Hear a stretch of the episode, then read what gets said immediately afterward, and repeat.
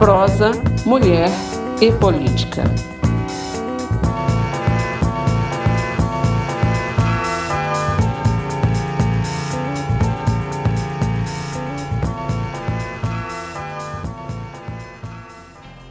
Olá, eu sou Geralda Cunha.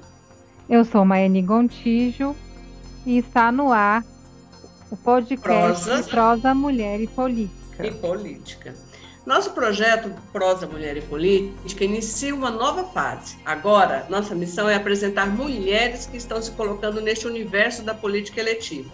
Mas não é qualquer mulher, não, e muito menos qualquer proposta. Para ser entrevistada pelo Prosa Mulher e Política, elas devem estar comprometidas com as causas sociais, com a superação das desigualdades e com a luta por justiça social. Queremos, nos próximos episódios que antecedem as eleições, para a escolha de deputadas estaduais, federais, senadoras e ao governo do estado de Goiás, prosear com as mulheres que estão de fato comprometidas e que, se eleitas, poderão fazer política com P maiúsculo. Nossa missão é colaborar para que mais mulheres ocupem cargos de poder e defendam as nossas pautas. Nossa filosofia é uma sobe e puxa a outra sempre. Nosso podcast Prosa, Mulher e Política é produzido e apresentado por mim, Geralda Cunha e Manhani Contijo, e conta com o apoio de Bruna Porto, da Associação Mulheres na Comunicação. Vai ao ar pela rádio web www.mulheresnacomunicação.com todas as quartas-feiras às 11 horas e fica disponível nos nossos canais do Spotify e também YouTube Mulheres na Comunicação. Para o nosso quarto episódio, convidamos duas mulheres de lutas candidatas a senadora por Goiás. Manu Jacob, do PSOL, e Denise Carvalho, do PCdoB. Olá, mulheres! Vamos chegar chegando? Começando pela Manu, conta pra gente quem é você, de onde você vem, como você chegou neste lugar, Manu? Boa noite, quero agradecer imensamente a oportunidade de estar aqui, proseando com mulheres potentes, fortes, e já parabenizar pelo trabalho que vocês realizam de oportunizar mulheres a estar nesse, nesse papel, né, de dar voz às mulheres que em muitos momentos são silenciadas, principalmente pela mídia, né, pela é, por todo esse, esse esquema de comunicação que também é um esquema que é um sistema que exclui as mulheres. Então, muito obrigada pela oportunidade. Uhum. Meu nome é Manu Jacob. Eu sou, eu sou conhecida também como Emanuele, mas os meus pais. sou formada em educação física pela UFG, especialista em educação física escolar. É, sou professora da rede estadual de ensino há 15 anos e no momento estou fazendo um doutorado em educação pela Faculdade de Educação da UFG. É, eu comecei, assim como a Denise, muito cedo no movimento estudantil. Eu acho que o movimento estudantil é uma grande escola para a gente, né? Foi quando eu comecei a lidar com as contradições sociais. Eu vim do interior, eu passei no vestibular muito cedo, sabe, gente? Eu passei, eu tinha 17 anos, eu era criança praticamente uma menina. E aí eu vim para a cidade grande, sou do interior de Silvânia, para estudar, para fazer faculdade. E aí, quando eu cheguei aqui, é, eu entrei em contato com o, conteúdo da faculdade, mas com todas as contradições que uma cidade grande traz, né? De transporte coletivo, de falta de, de uma cidade que não tem acessibilidade para as crianças, para as pessoas que têm é, algum tipo de deficiência, para as mulheres, segurança para as mulheres. Eu me vi nessa cidade, nessa situação, isso há muito tempo atrás. É, então, eu me formei, passei no concurso para professora do Estado. Foi quando também eu vi que existia um descolamento do que a gente aprendia na faculdade da realidade. Eu fui trabalhar numa escola de placa, né? A, a, como eu sou professora de educação física, eu fui dar aula numa escola que era um campo de terra, não tinha um espaço, era uma bola para 60, 40 alunos. Então, é uma realidade bem diferente, né? E eu logo já me envolvi com o movimento dos professores. É, a gente fundou um movimento de oposição no, aqui no nosso estado, chama Mobilização dos Professores do Estado. E no PSOL eu me encontrei em relação às pautas que me mobiliza, que me motiva. É, hoje eu sou presidente municipal do PSOL, faço parte da executiva estadual do PSOL também, sou secretária executiva de comunicação. Fui candidata a prefeita em 2020 e agora, depois de um longo debate, discussão dentro do nosso partido, a partir de uma discussão coletiva também, de uma decisão coletiva, nós decidimos indicar o meu nome para estar com essa tarefa.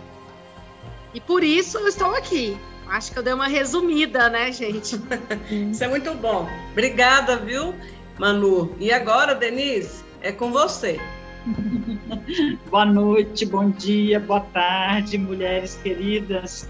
É muito bom estar aqui. Eu, eu saúdo muito essa iniciativa. As mulheres na comunicação são um grande esteio para visibilidade, para elaboração de pautas, para definição de políticas públicas. Geralda Maiane e a todas as pessoas que participam, meu grande agradecimento por esse trabalho de vocês, tão importante para nós desbravarmos juntas tantas fronteiras, né?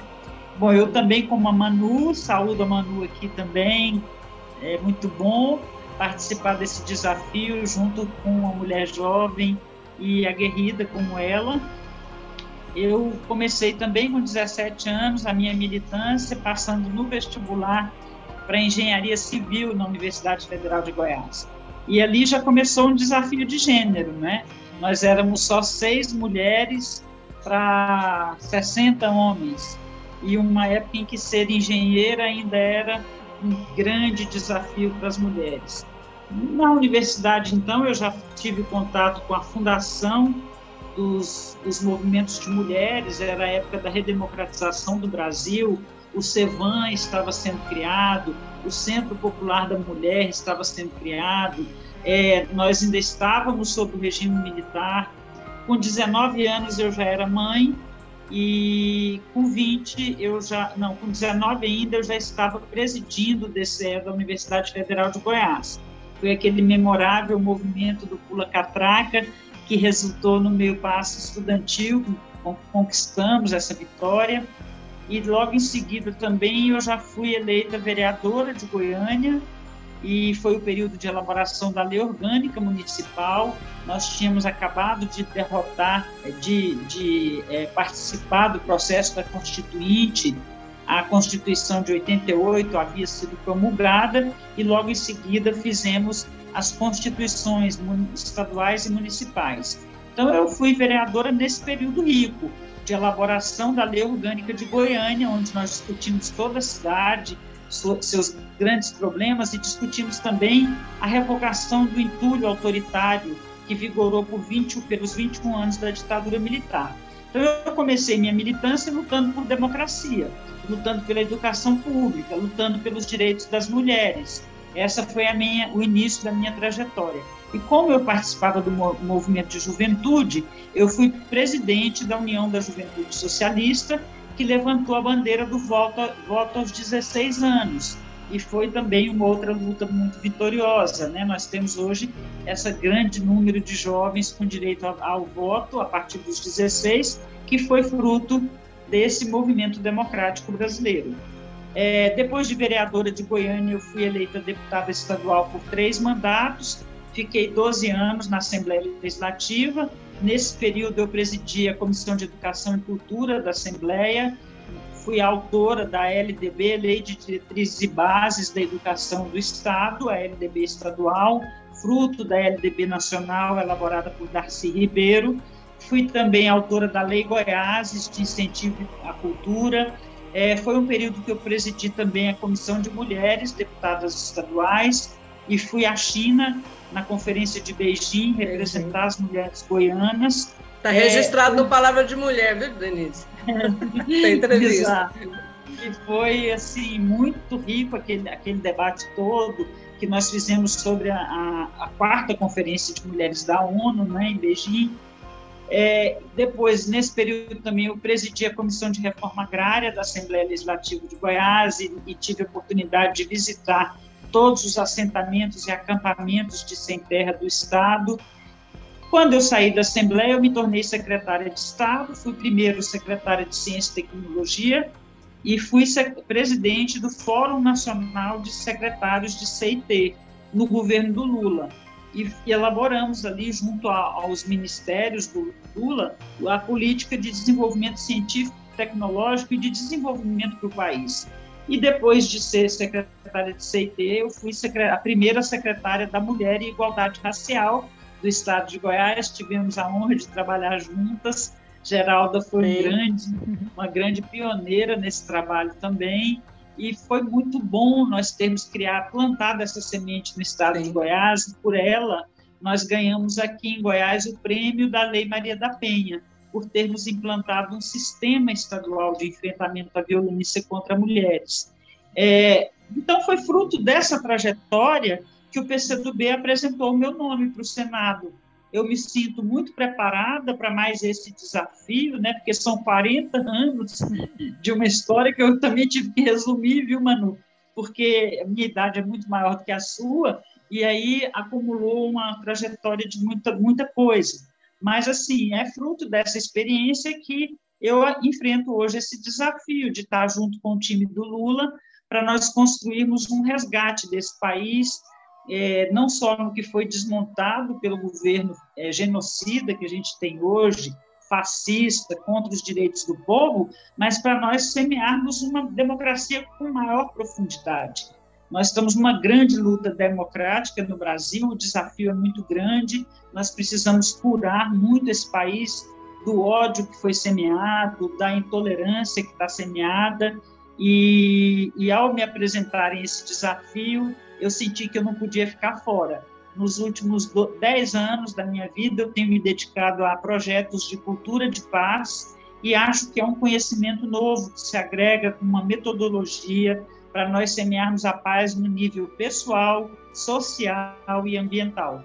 Então, a, a reconstrução do Brasil passa pela construção de projetos de justiça social, porque não tem Exato. paz nesse país com 33 milhões de pessoas passando fome, né? Exato. Com certeza. E diferente de outras entrevistas, a gente já quer que vocês aqui defendam a bandeira de vocês, né? Começando agora pela Denise, porque vocês acham que seja importante concorrer à vaga para o Senado? Peçam o voto, agora pode. E depois você, Manu. é, a gente às vezes esquece de falar do voto, né, Maiane? Mas é isso, gente. É, eu já comecei a falar né, das bandeiras. A principal questão que hoje a gente enfrenta é a da democracia, mas é também a da justiça social. O Lula costuma dizer que é para incluir o povo, é para incluir os pobres no orçamento. Isso ele está querendo dizer que o desafio do Brasil hoje é o da inclusão social. Nós temos hoje uma, uma, uma desigualdade tão grande nesse país. Eu dizia, escrevi e disse hoje também nas rádios que nós temos um dado que é muito assustador. 1%, os, o 1% mais rico da população brasileira, que são 20 bilionários, eles detêm o correspondente à riqueza de 60% da nossa população. E esses mais ricos, eles ficaram 30% mais ricos durante a pandemia, a pandemia, enquanto nós temos 33 milhões de brasileiros passando fome, 17,5 milhões de famílias abaixo da linha da miséria. Então, um governo que não enfrentar isso, como é o atual, que não só não enfrenta, como agrava a situação, o Brasil não pode mais conviver com isso. Nós precisamos de políticas de inclusão do povo no orçamento, mas também de distribuição de riqueza, de revogar o teto de gastos. O que é o teto de gastos? É uma legislação que retira recursos da saúde, da educação, dos setores básicos e estratégicos da geração que geram emprego e renda do nosso orçamento para poder pagar banco. Então, é inadmissível esse rumo que o Brasil está vivendo. É, o Lula ontem fez uma defesa brilhante também do projeto de desenvolvimento diferente do que, que a gente tem hoje. É um projeto de desenvolvimento de, que promova a justiça social, o apoio ao pequeno e ao desenvolvimento da indústria nacional, mas que invista em tecnologia e que invista também nos pequenos. Ele falou muito claramente que o governo dele vai ter opção pela agricultura familiar, que é quem produz alimento, e não pelo grande empresário agrícola ou da, da, agricultura e da pecuária que produz commodities. Esses terão é, seu espaço para continuar produzindo, desde que não firam a legislação ambiental. Esses Sim. que hoje são contra o Lula e que são, se dizem é, do agronegócio, é um tipo de agronegócio predatório. Existe o um empresário agrícola, o um empresário rural, que não tem essa visão predatória, existe. Agora, este também produz commodities e vai ter o direito de continuar a sua produção e vai ter apoio para isso, mas o papel fundamental do Estado é apoiar a agricultura familiar, aquela pequena propriedade que produz alimento para a mesa do povo e que gera emprego e renda. Grande, o grande empresário no campo, ele acaba sendo o, o dispensador de mão de obra e esses mais atrasados são os predadores da natureza, né? Então, assim, é um desafio nós estarmos junto a esse projeto para criar um modelo de desenvolvimento é, de maior inclusão social. É um desafio pessoal também estar no Senado para defender pautas da saúde, da educação, uma segurança pública baseada na paz e não no armamento, então, é isso que nós é, nos colocamos aqui para que o Estado de Goiás possa ter mulher também no Senado, vinda da luta popular, como vocês disseram aqui no começo. Aqui o, pro, o programa é para que a gente crie espaços para que não, não todas, não qualquer mulher, mas felizmente para o Senado, nós duas, tanto eu quanto Manu, viemos dessa mesma tradição, da luta do povo. E é esse espaço que a gente espera ter é, ocupado no Senado da República por mulher e por mulher que venha da luta popular. É uma mudança de paradigma. Quando a gente fala que é candidato ao Senado, as pessoas falam assim: mas você não é homem, você não é rico, você não é não é branco, né? Então é, é, essa mudança de paradigma, o Senado da República não não precisa e não deve ser ocupado necessariamente por homens ricos, né? A gente precisa de ter uma nova representação também do que é a maioria da população brasileira, que são as mulheres e são os trabalhadores. É isso e eu gostaria de contar com, as, com o apoio das pessoas que julgarem que nós podemos representá-las bem no Senado da República. O meu número é 651. Eu sou candidata não só pelo PCdoB, mas também pela Federação Brasil Esperança, que reúne o PT e o PV, e pela coligação com o PSB, que tem o nome de Juntas e Juntos por Goiás e pelo Brasil. São quatro partidos, então, que, que me apoiam hoje para o Senado, e nós esperamos que essa representação possa dar sustentação ao governo Lula e Alckmin no Senado Federal. Importante Agora... demais. 6, 5, 1. É isso? Reforçando? 651.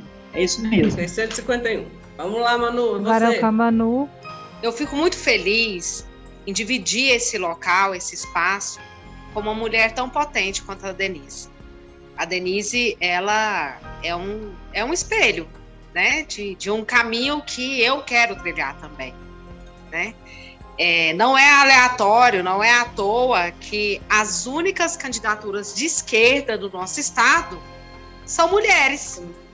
É justamente por conta da pauta da esquerda, que inclui as mulheres no poder, né, que uma puxa a outra, é que nós estamos aqui. Eu acho que essa é a, a, a grande diferença né, uhum. entre as outras candidaturas que estão aí, que são os mesmos homens milionários, brancos, sempre. Eu sou a primeira mulher negra a estar nesse, nesse local onde eu estou. Né? E isso é muito representativo para um país que teve é, mais de três isso fala muito sobre as nossas raízes conservadoras, escravocratas e racistas, machistas também, né? Porque de todos os candidatos, as únicas mulheres é eu e a Denise. Não aleatoriamente as mulheres de esquerda. Nós estamos com o Lula na nossa campanha nacional, nacionalmente. O pessoal está construindo a candidatura do Lula não é um, um cheque em branco. Nós também entramos com o nosso programa através da plataforma Direito ao Futuro. Então, quem está ouvindo a gente, quem está assistindo a gente, pode acessar a nossa plataforma Direito ao Futuro, aonde a gente apresenta propostas, colocar a população na luta por esse direito ao futuro. Porque hoje as pessoas estão vivendo um dia de cada vez come hoje, não sabe se vai comer amanhã. Né? Dorme hoje num lugar, não sabe aonde que vai dormir no outro dia. Então, essa plataforma Direito ao Futuro, ela é muito representativa, muito potente, porque a gente quer viver. A gente é. quer viver, a gente não quer Com sobreviver. Com certeza. Com dignidade, a gente quer viver. E viver inclui educação, segurança, arte, cultura, lazer, né? Existem todos esses fatores na qual a gente apresenta na nossa plataforma. Agora, existem algumas pautas específicas, nossa, né? Que a gente tá, vai apresentar, nós estamos apresentando já na, na pré-campanha e agora também, que é a, a primeira coisa, que é o que resta de democracia no nosso país, nós estamos defendendo e agarrando, agarrando com unhas e dentes em defesa dos direitos civis e democráticos para toda a população, mas principalmente também para a comunidade LGBTQIA+, para os povos originários, para a população preta e pobre da periferia que é invisibilizada na nossa sociedade. Quando eu falo pouco que tem de democracia, é porque a democracia ela não chega a todos os espaços. Ela não chega nas comunidades indígenas, nas comunidades quilombolas, que são aí cotidianamente atacadas, as suas terras, as suas tradições. Né? No, a comunidade LGBTQIA, que aqui no Brasil é um dos países que mais mata pessoas da, da comunidade LGBTQIA, no mundo. É, então, que é, em defesa desses direitos civis e democráticos para todos os brasileiros e brasileiras. Nós temos uma pauta que é muito cara para a gente também, que é a, a, defesa do meio ambiente, que está relacionado também com o agronegócio. Né? É, é, o agronegócio, da forma que ele é colocado, que ele está hoje, não está a serviço dos trabalhadores e trabalhadoras. Não está. Da defesa do meio ambiente. Não está. Né? É, aqui no Brasil hoje, no governo Bolsonaro, houve mais de, de autorização de mais de 100 agrotóxicos que são proibidos na Europa, mas aqui foram liberados. Foram liberados. Com as medidas provisórias. Então, por que que a nossa população merece, deve comer veneno para enriquecer poucos? Mas a pauta do, do meio ambiente também está relacionada com a preservação das áreas indígenas, com a preservação das, do, do, da, das comunidades quilombolas. É, sobre os direitos trabalhistas, que também é uma pauta cara para a gente. O nosso objetivo no Senado é revogar a reforma trabalhista.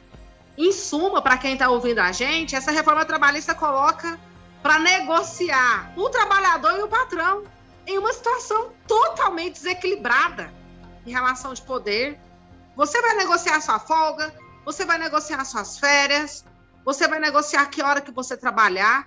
Aonde que nós, trabalhadores, temos condições de negociar diretamente com o nosso patrão, com o nosso chefe? Porque existe uma massa no nosso país que está desempregada. Se a gente não fizer conforme o dono da fábrica manda, ou empresa manda, tem um monte de gente querendo trabalhar porque precisa comer pagar a Precisa conta. sobreviver. Precisa sobreviver. tem filho para criar, criança para alimentar.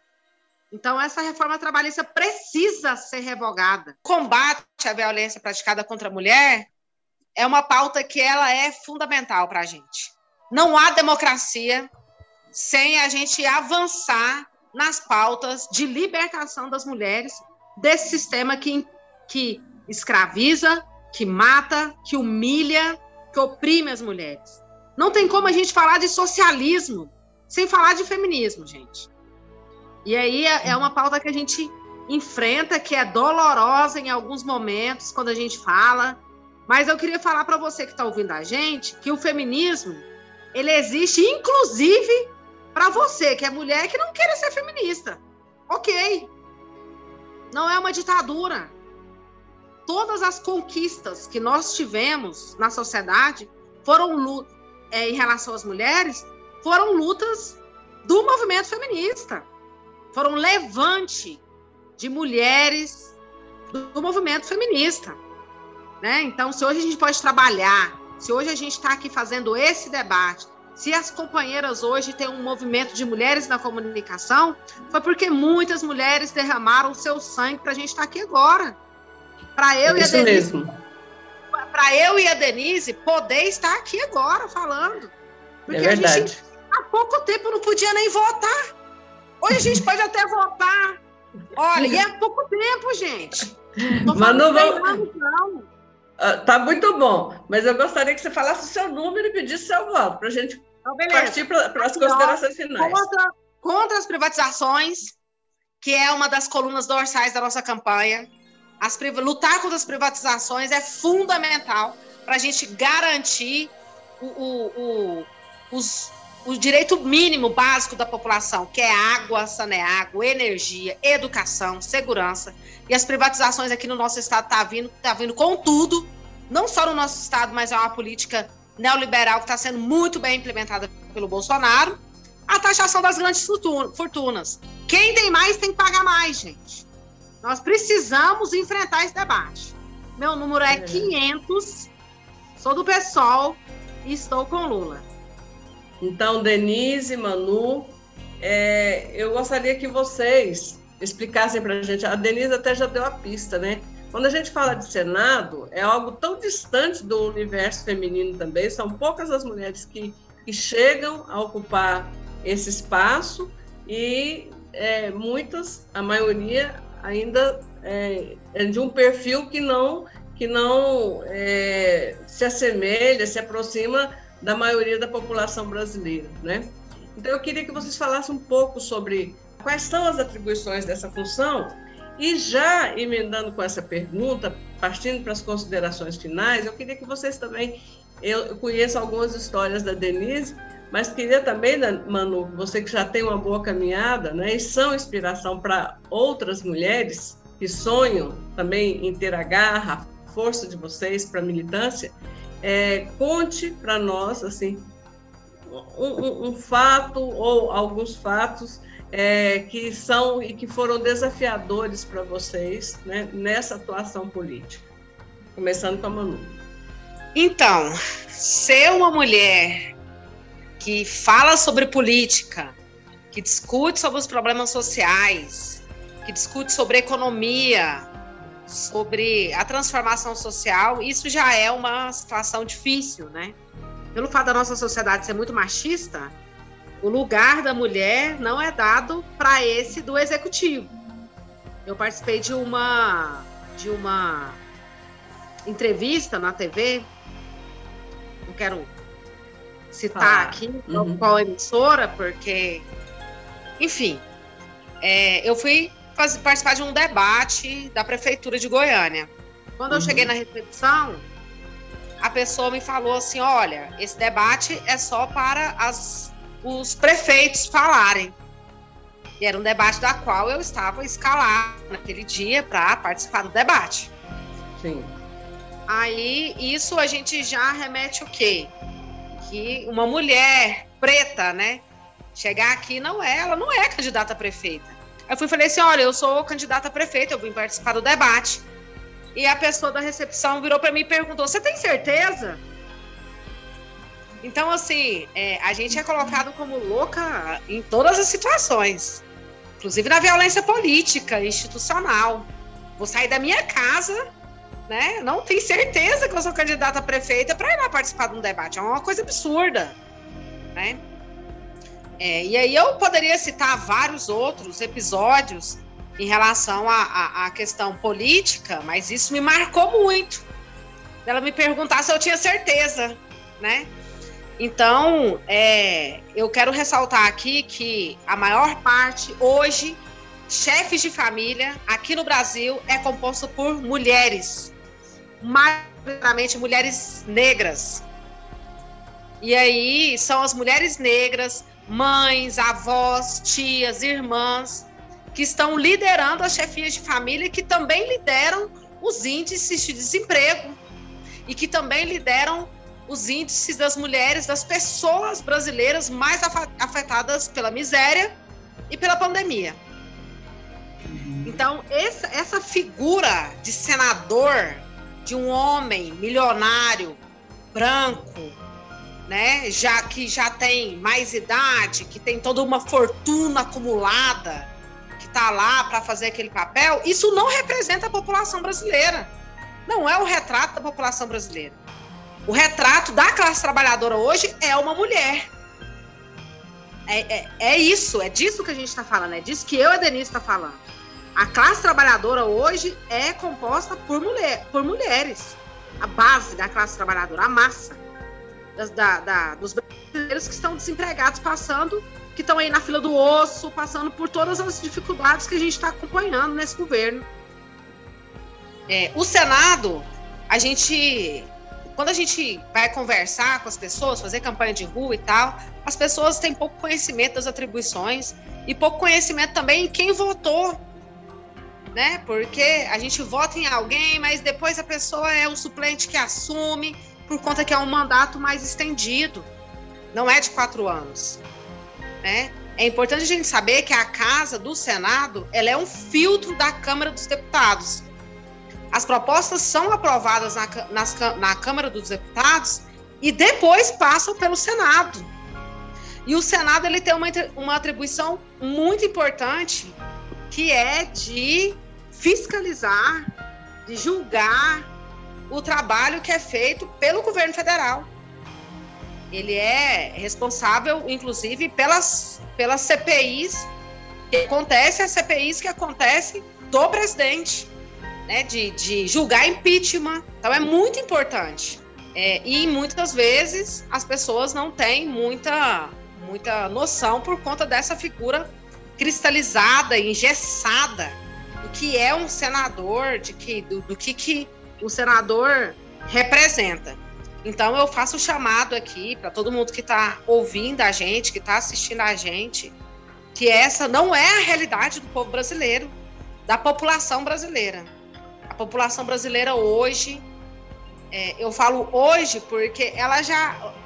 A figura do trabalhador já foi aquele metalúrgico, barbado, tal, não é mais. É a mulher que está à frente de todos os processos de massacre dos direitos trabalhistas, dos, do, do acesso à qualidade de vida, de educação, saúde, segurança. Então, não sei se é a última pergunta, eu quero mais uma vez fazer o chamado né, para vocês conhecerem as minhas propostas, conhecerem as propostas da Denise também, né, através das minhas redes sociais, Manu Jacob Pessoal, lá tem um monte de vídeo que a gente está produzindo, um monte de material, tem link lá para quem quer receber materiais nosso, a gente manda entregar em casa, né? Mas é uma campanha muito simples, é uma campanha que está sendo construída por trabalhadores e trabalhadoras também, nós não temos é, todo esse patrimônio que, que foi declarado aí. Basta vocês entrarem nas redes sociais aí, qual que é o patrimônio de quem está despontando nas principais pesquisas. Quem está em primeiro, segundo, terceiro, a gente não tem esse patrimônio. Porque é uma campanha feita por trabalhadores e trabalhadoras. É isso. Obrigada, Manu. E Denise, a gente quer te ouvir agora. Bom, primeira questão sobre o Senado, né? É, o Senado é a Câmara Alta do Congresso Nacional que representa as unidades da federação. É, eu costumo dizer o seguinte, que primeira coisa ao chegarmos no Senado é nós revigorarmos o espírito republicano nesse país.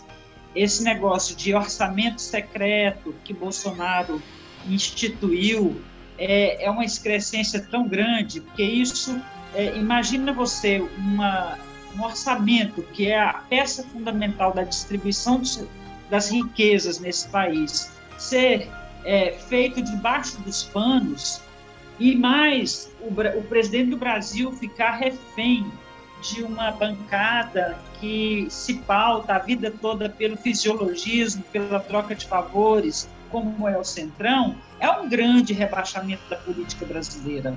O Senado da República, ele representa as unidades da federação que devem ter esse primeiro espírito republicano de lidar com as coisas da política. A, a política não é um patrimônio de uma pessoa e nem um, um, um balcão de negociação de interesses pessoais ou de seus grupos. Ela tem que ser o, um, o palco do debate da construção de soluções coletivas para o Brasil. Mas nós temos uma grande dificuldade, Manu já falou, a representação no Senado da República, justamente porque é uma, uma Câmara né, alta do Congresso Nacional com menos representantes, ela tem é, um filtro econômico maior.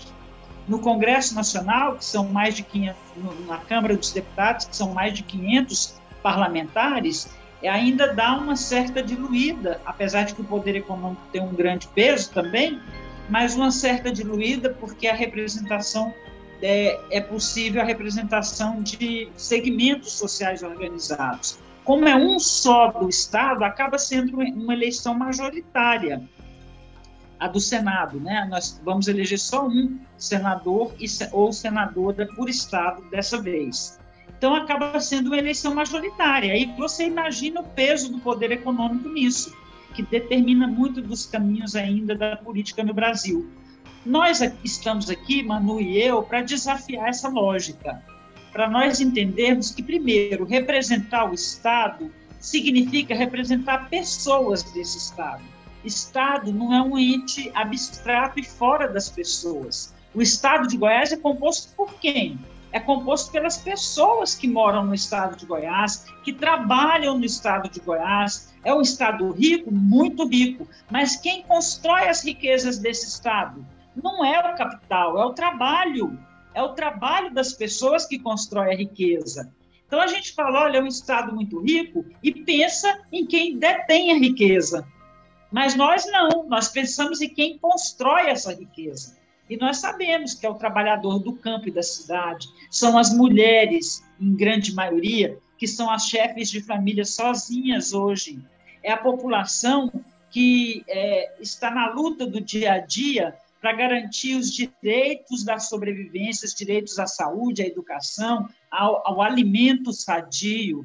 Então, é essa população que nós queremos representar como sendo o Estado de Goiás, é o Estado dos, é, é a representação dos que constroem esse Estado. E representando isso, nós estamos representando a nossa luta pelo meio ambiente, porque de nada adianta ter um desenvolvimento nesse país se ele não for pautado pela sustentabilidade socioeconômica e climática. Nós estamos à beira de uma crise climática mundial. À beira não, já estamos vivendo a crise climática mundial, mas estamos à beira de, um, de uma catástrofe, onde o planeta pode colocar o ser humano para fora. O planeta continua, mas o ser humano pode não continuar nele. E nós vivemos num estado devastado do ponto de vista ambiental. Estão, já destruíram em muito nosso, nosso cerrado e as nossas águas estão indo embora. Nós somos o berço das águas do, do Brasil e o que é isso, gente? Como, como que nós podemos permitir que uma coisa dessa aconteça?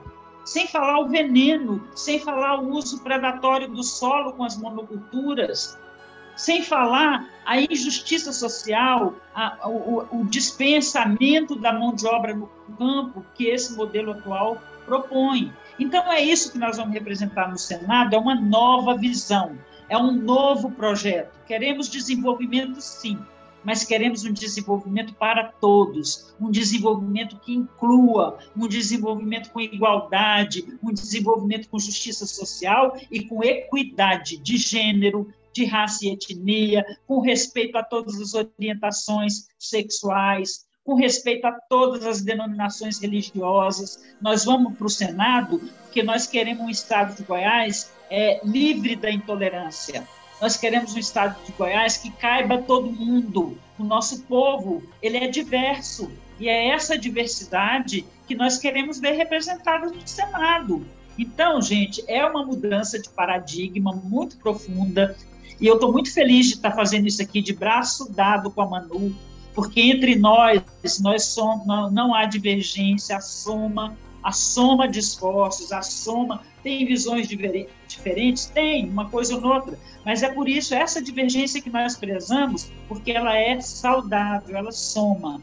Então, meus queridos e minhas queridas que estão nos ouvindo aqui hoje, nós estamos aqui semeando a sororidade, semeando o amor para vencer o ódio. Nós queremos no estado de Goiás que, que desenvolva com alegria, com fraternidade e com inclusão. Nós queremos a nossa gente é, alimentada, nós queremos a nossa gente é, com oportunidade, nós queremos a, a, nossa juventude se sentindo incluída, com oportunidade para crescer. A paz que nós queremos é paz com prosperidade, mas é prosperidade para todos é prosperidade, porque esse povo trabalhador é que precisa ter o direito à vida. Então, aqui nesse belíssimo programa que a Geralda e a Maiane conduzem, eu quero agradecer muito por essa oportunidade, dizer que é muito gratificante saber que nós não estamos sozinhas nessa luta. Aliás, nós nem chegaríamos aqui se não Sim. fôssemos muitas. Né? Então, aqui eu quero encerrar com aquela palavrinha africana maravilhosa, Ubuntu, que diz assim: sou porque somos. E é nessa irmandade, nessa comunhão de muitas, muitos braços que já fizeram essa história nossa chegar até aqui que nós queremos levar um pouco mais adiante, conquistando mais espaços e colocando mais mulheres nos espaços de poder. Nós não nos conformamos de ter só 15% de mulheres no Senado Federal. Nós queremos equidade, não queremos ter mais do que os homens, mas também não queremos ter menos. E aí é meio a meio o nosso desafio de ir conquistando espaços nesses lugares ainda inacessíveis para as mulheres. Muito obrigada, gente. Um prazer estar aqui com vocês. Muito obrigada. É, nós queremos agradecer muitíssimo a participação de vocês. E lembrar que nosso podcast vai ao ar pela rádio web www.mulheresacomunicação.com todas as quartas-feiras às 11 horas. Estará disponível no Spotify Mulheres na Comunicação e também no nosso canal do YouTube Mulheres na Comunicação. Até o próximo Prosa, Mulher e Política, quando estaremos conversando com mais candidatas ao Parlamento Goiano. Quero muito agradecer vocês. Obrigada, gente prosa, mulher e política.